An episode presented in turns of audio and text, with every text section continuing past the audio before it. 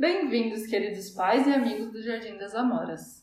Eu sou a Leonora. Eu sou a Aira. E eu sou a Alice. Estamos de volta para terminarmos a leitura da palestra de Freya Jafk. Hoje, nessa última dose homeopática, falaremos sobre o trabalho do adulto.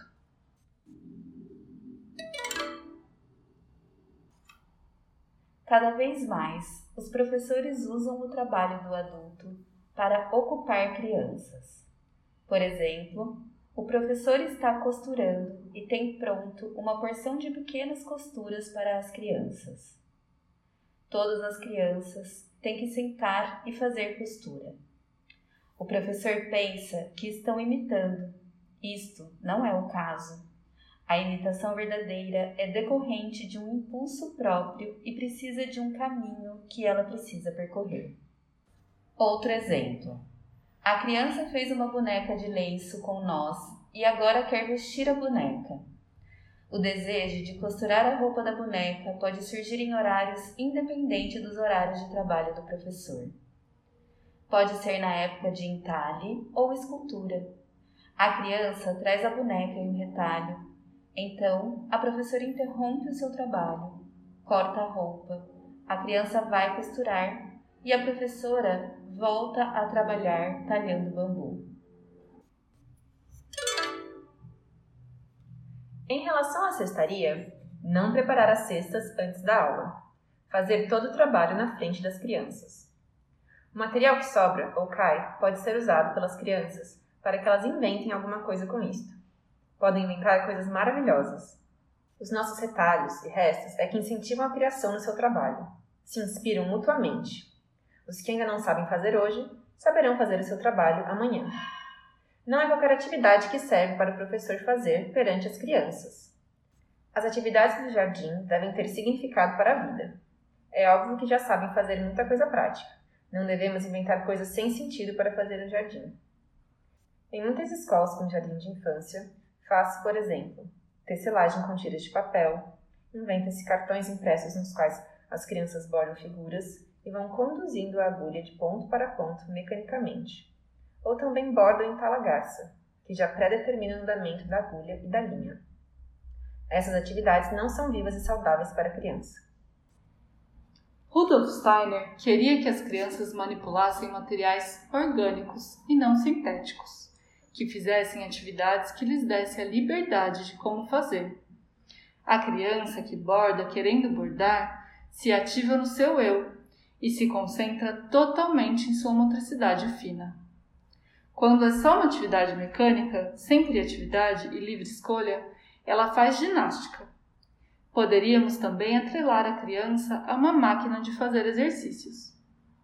Podemos fazer tecelagem e cestaria no jardim, mas nunca predeterminar a criança como sendo isto uma das tarefas para desenvolvê-la. Ela trabalha com os restos de palha ou com os fios e se esforça em fazer alguma coisa. É o professor que trabalha. Tudo isso é aceito, valorizado e pode ser levado para casa como surpresa para os pais. É preciso conversar com os pais sobre essa postura da escola, pois poderão achar que não estamos trabalhando as crianças. Em realidade, estamos criando na criança uma personalidade forte, centrada e que domina o seu próprio corpo e o põe a serviço daquilo que deseja fazer. É o melhor e mais eficiente caminho para criarmos um ser humano autoconfiante e socialmente apto a conviver com seus semelhantes.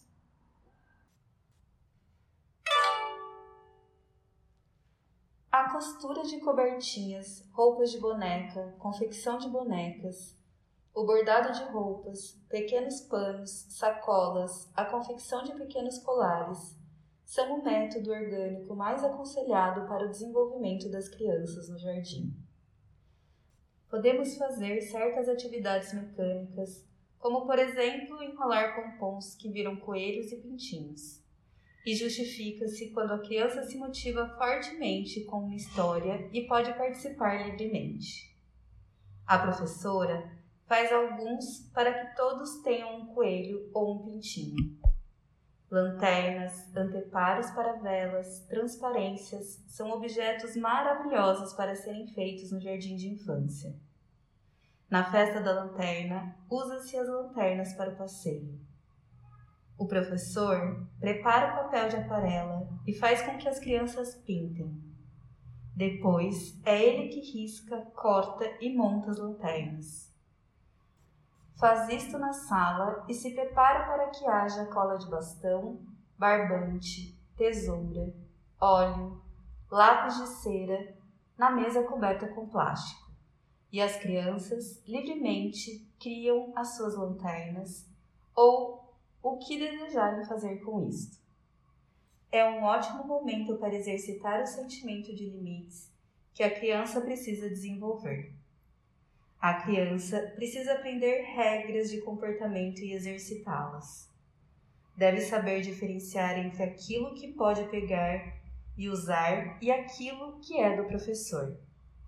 Quando a criança põe a mão onde não deve, pegar e segurar carinhosamente a mão da mesma e conversar com a mão. Ensinar a diferença entre o que é meu e seu. Nunca ser ríspida com a criança. Outro exemplo é quando o professor deseja fazer enfeites para a sala ou um enfeite para a criança levar para casa. Pode ser um enfeite com pinhas ou um enfeite de feltro para a Páscoa. O professor o faz na frente das crianças. Em relação às crianças maiores, o professor já poderá vir ao encontro de um trabalho mais elaborado e lhes oferecer algo parecido com o seu. Os outros observam o trabalho do professor, veem como ele trabalha com segurança e carinho. Podem fazer o que desejar para levar como lembrança para casa. Crianças precisam se acostumar a não ter tudo igual, ou mesmo chegar a uma vez ou outra não ter nada. É um grande erro achar que o adulto precisa providenciar algo em substituição. A criança não quis trabalhar, portanto não tem nada para levar. É a lógica da vida. Do contrário, criaremos pequenos marajás que sempre esperam ser servidos. Todos esses pequenos trabalhos são consequência do trabalho do adulto. Uma dica é guardar todos os restos de papel, cartolina, papel colorido, papel laminado, fios de lã, fiapos, feltros, pinhas, etc., para ter na mesa para as crianças criarem. Próxima à mesa do professor, deve estar a prateleira com agulhas, tesouras, fios, lãs, para que a criança, após pedir autorização, possa compor a sua cesta de trabalho.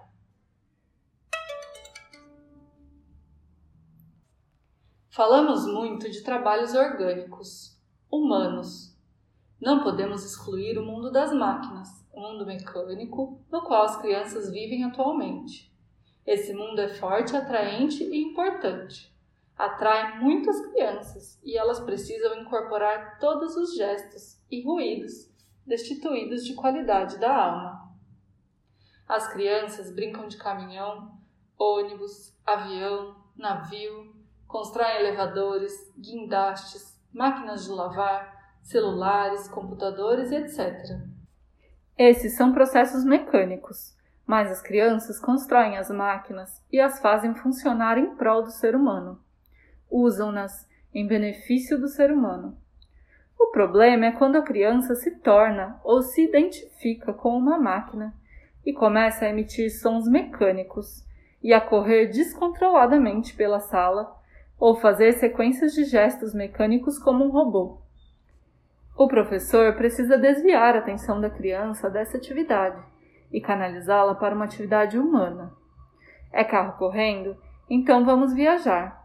Vamos construir um carro, convidar pessoas para passear, carregar as malas, o alimento e etc. Se aparecem gestos de guerra e luta de robôs, convidar o robô para ajudar a carregar alguma coisa bem pesada ou levar um recado importante para algum lugar.